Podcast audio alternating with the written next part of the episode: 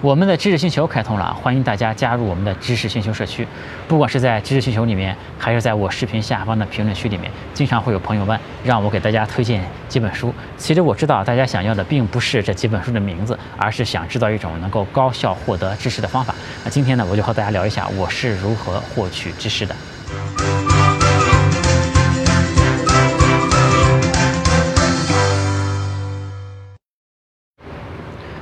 有趣的灵魂聊科技人文，我是李自然。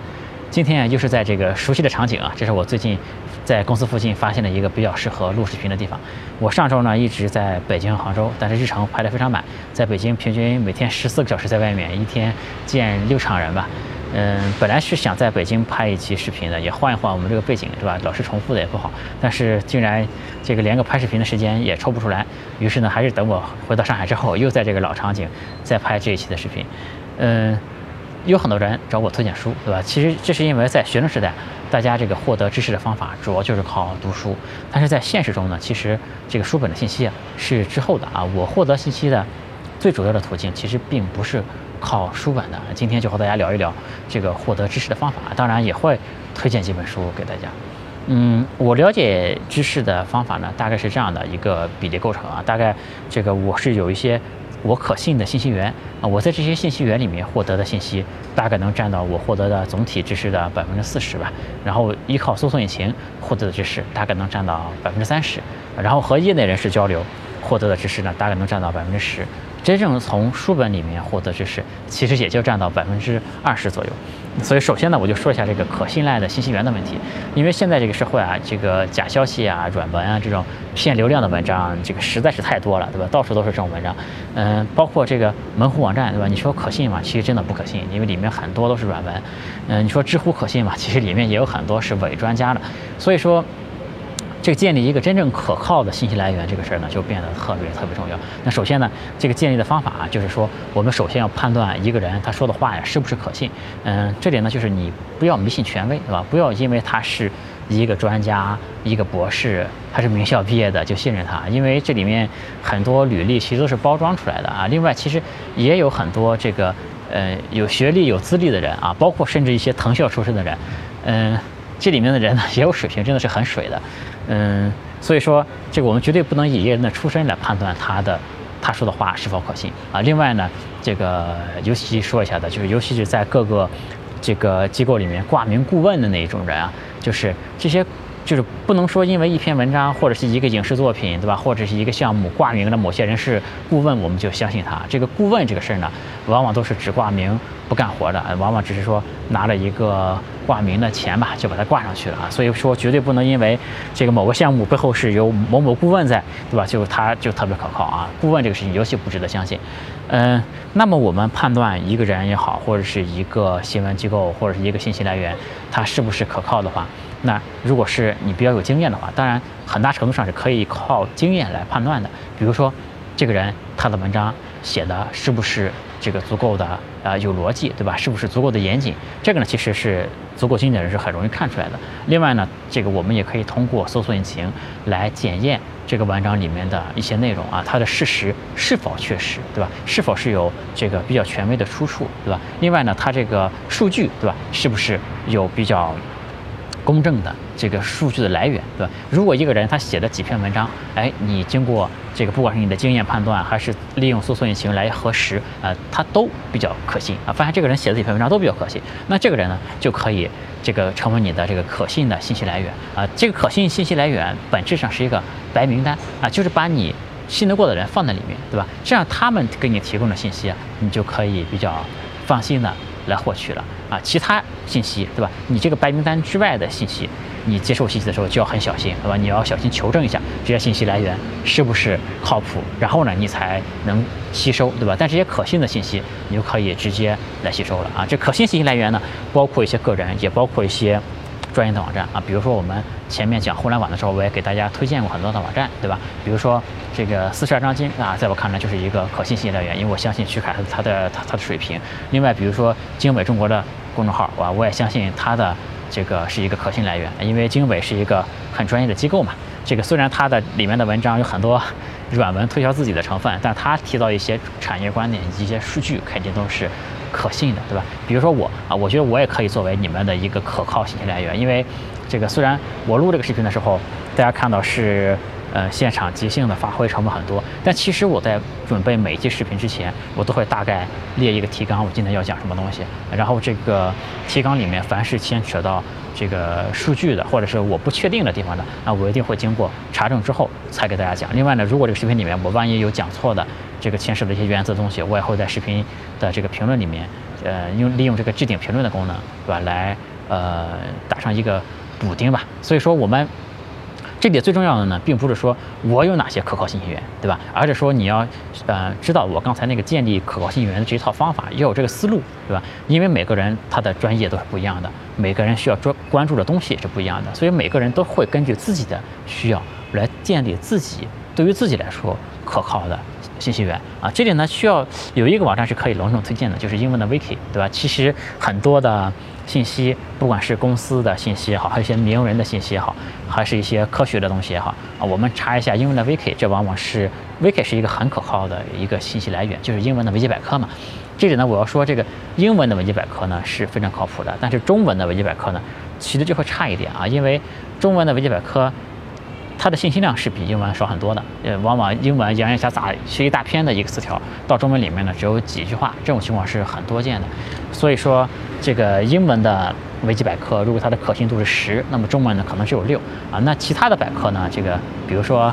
我们国内最大的百科，对吧？它的可信程度其实是零啊，因为倒不是说它里面每一篇文章都是假的啊，因为它这里面鱼龙混杂，有真有假。你看到呢你也不知道哪是真哪个是假，你根本不敢相信。那所以说呢，这个基本上不可靠，对吧？所以说啊，我这里的第一个经验呢，就是建立可靠性来源。我的很多行业信息，呃，很多新的信息，肯定书本信息没这么快嘛，我都是通过我的可靠信息来源来获取的。第二个我想说的就是搜索引擎啊，我个人其实是。每天使用搜索引擎的频率是非常非常高的。我有一些不确定的知识点，我都会通过搜索引擎来查询。啊，很多人会觉得搜索引擎这个东西有什么了不起？这个每个人不都会用吗？但其实呢，嗯，两个问题啊。第一是很多人呢其实真的不会用。嗯，这个这里面分大概三点吧。第一个是。要用对搜索引擎，对吧？尤其是这个科学类的问题啊，你不能这个水往头上一浇，脑子进水了，对吧？那用这些搜索引擎，你就走上伪科学之路了，对吧？第二呢，这个是要用对语言啊，因为比如说国内的问题，你用中文搜索这个没啥问题，但是比如说科技类的一些话题。然后比较前沿的技术类的东西，以及一些国际性的问题，最好呢是用英文搜索，因为用英文搜索呢能得到一个好的多的结果。因为英文它毕竟是一个国际语言嘛，它的这个搜索质量呢，这个是往往比中文的搜索质量要高很多的啊。这一点我觉得我们必须承认。如果你用过的话呢，肯定会深有体会的啊。如果你真的想成为一个具有国际视野的人，这个能够高效获得信息的话，其实这个英文搜索能力是必不可少的。第三呢，就是关于这个搜索的技巧啊，这个搜索技巧呢也蛮关键的。呃，很多人呢其实用搜索引擎只会用到最最基本的功能，就是输入关键词来搜索。但其实搜索引擎啊，它比很多人想象的，或者是了解到的要强大很多。比如说，嗯，我举几个例子啊，比如说这个区块链这个词和比特币这个词往往是成对来出现的，对吧？如果我们想搜索，呃，搜索一些文章，我们要我们的要求是标题里面必须出现。啊，区块链这个词，但是呢，必须没有比特币这个词，那怎么搜索，对吧？你如果能掌握这个技巧，如果你会的话，那说明你已经这个有了搜索引擎的这个入门知识，已经还可以了，对吧？这个答案呢，我将来也会通过字幕的形式啊，放到我这个视频的下方啊。另外，这个甚至有些更高级点的功能，你做行业研究的时候也是可以用的，比如说这个亚马逊。它公司有很多业务的，对吧？它很多业务都会取一个呃二级域名，比如说它的这个云服务是叫 AWS 点 Amazon 点 com，对吧？你这个如果是想了解亚马逊有哪些服务的话，你可以查一下亚马逊有哪些不以三 W 开头的这个站点，比如亚马逊的主域名是三 W 点 Amazon 点 com，对吧？你想查一下有哪些类似 AWS 或者其他开头的啊亚马逊的站点，你怎么查，对吧？另外的话就是。比如说，我想查一下，还是说亚马逊吧？亚马逊有为哪些国家提供了单独的网站？比如说亚马逊中国就是 Amazon 点 cn，对吧？如果是亚马逊加加拿大就是点 ca，对吧？你想看一下，哎，亚马逊有哪些不以点 com 结尾的网站？你怎么看，对吧？这些呢，其实都是可以通过搜索引擎很简单的就能搜出来的。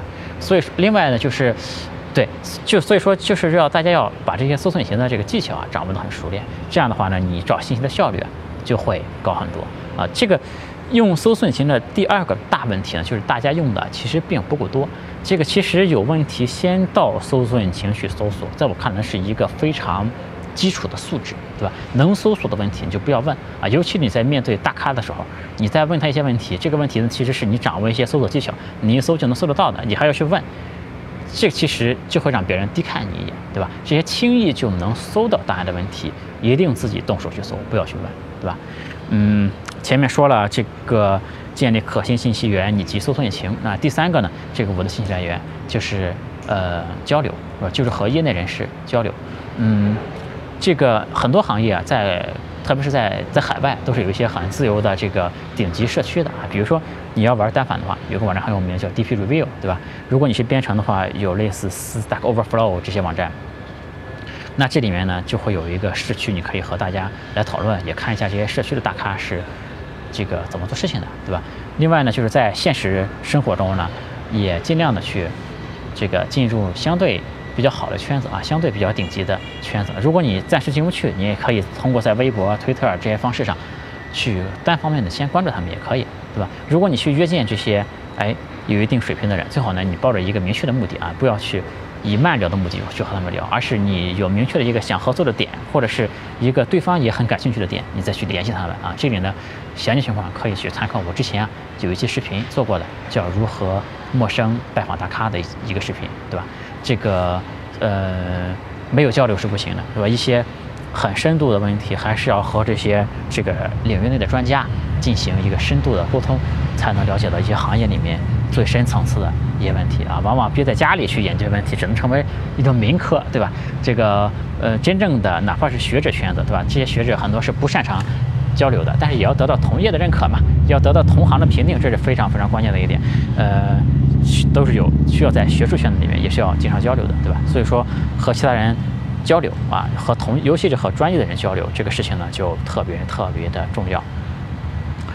最后我们说一下这个书的问题啊，因为确实有很多人让我来推荐书啊，我呢其实一直没有做过这个书本的推荐，这里面呢有很多原因了。第一个原因呢是，嗯，我知道大家其实让我推荐书的目的都是想读一些真正有用的书啊，但其实我个人读的书很多都是没有什么用的，都是无用的书。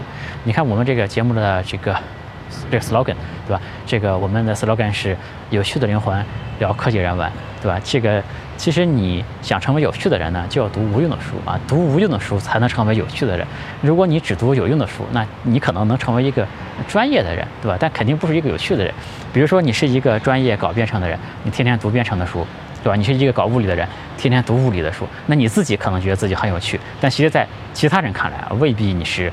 足够有趣的一个人，对吧？所以说，其实我读了大量无用的书，但大家想让我推荐的目的，可能是想读一些对自己职业生涯有帮助的书啊。所以说我前面就这个思路，因为没给大家聊过嘛，其实我就很难给大家推荐啊。另外呢，这个书这个事儿啊，就是呃，大家的这个知识层面并不一样，而且呢，很容易出现理解的偏差，每个人理解也不一样。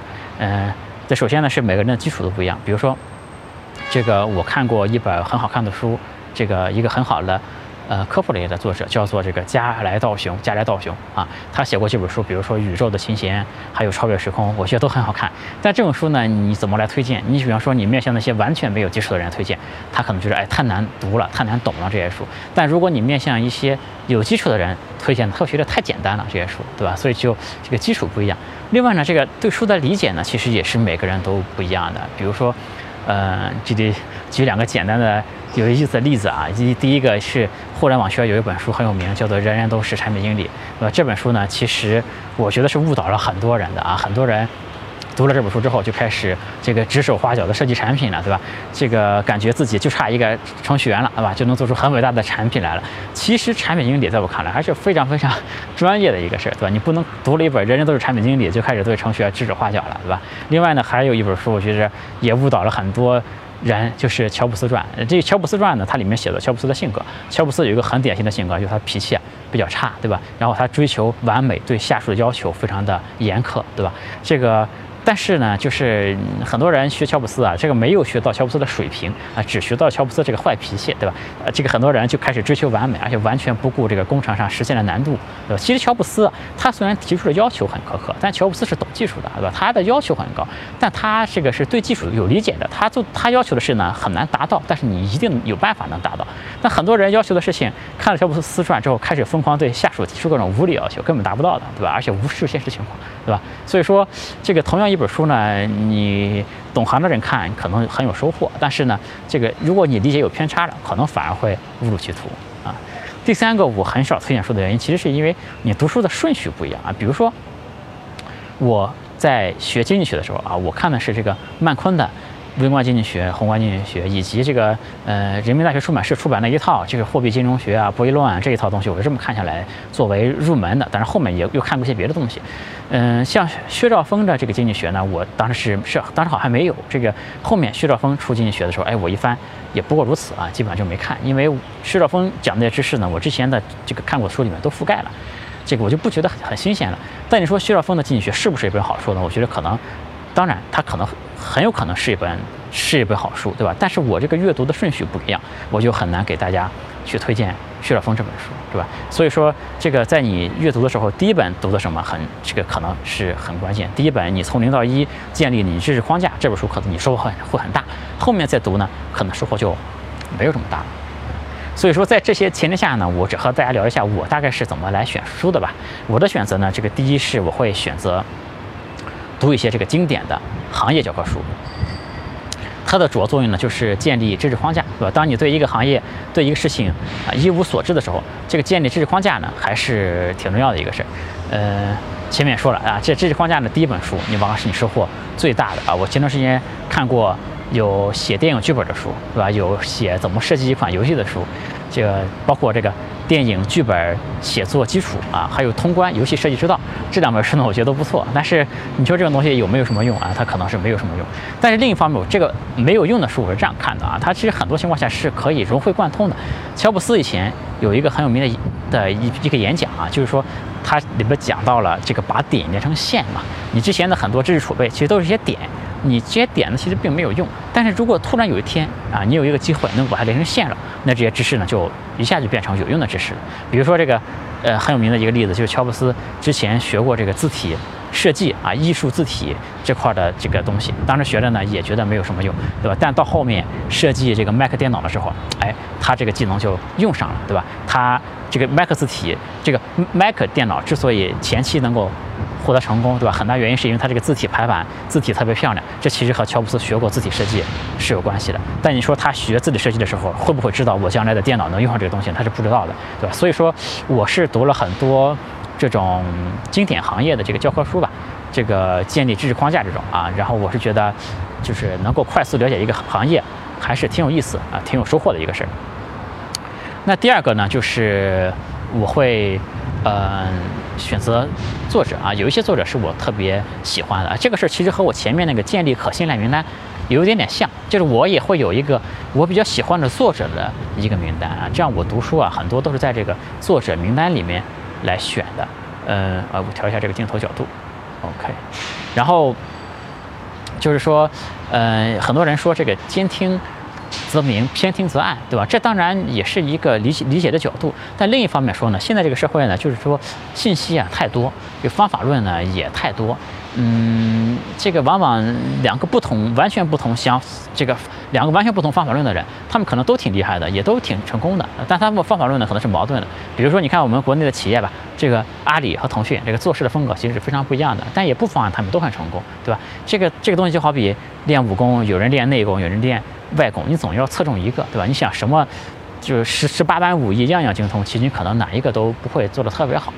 所以说呢，我更倾向于的做法呢是找一个你可你比较喜欢的、可以信赖的作者啊，然后以他的理论为主来构建自己的思维框架，把这个作者的书呢都看全看透，然后其他的理论呢，当然你也可以看，然后呢只是作为次要的补充啊，否则你书读杂了，反而你不知道谁说的对，谁说的错，也不知道该以谁的为准。对吧？这个所以说，呃，找到一些可信的作者啊，把他的理论研究透，这是我读书的一个习惯啊。第三呢，就是，呃，一个比较粗暴的标准吧，就我其实觉得，嗯，豆瓣评价人数还相对多一点的，然后在八点零以上的书啊，大概总是能翻一翻的啊。这里边有好书的概率还是相对比较高的。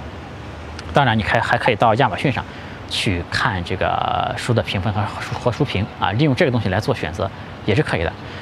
嗯，如果说我非要推荐几本书，或者说有几本书我是觉得对我影响比较大的，我可以推荐一本，这个叫做《金字塔原理》啊，因为你看我说话的逻辑，这个其实我受他的影响是蛮深的。我说话的逻辑应该是一二三啊，然后大一，呃大一大二大三，然后小一小二小三啊，这样是我是这么一个。树状的结构来表述事情吧。结果经常看我视频的人，应该会知道我表述经常是这样的这样的一个表述。然后我写文章写邮件的时候，也经常是一二三大一大二，这个小一小二小三，对吧？这是我个人的一个描述习惯。这个习惯呢，其实就是跟着金字塔原理学的啊。这本书我觉得还是不错的，嗯，可以让你比较清楚的能把一个事情描述清楚啊，比较简这个比较清晰的啊几个结构能够把事情描述清楚。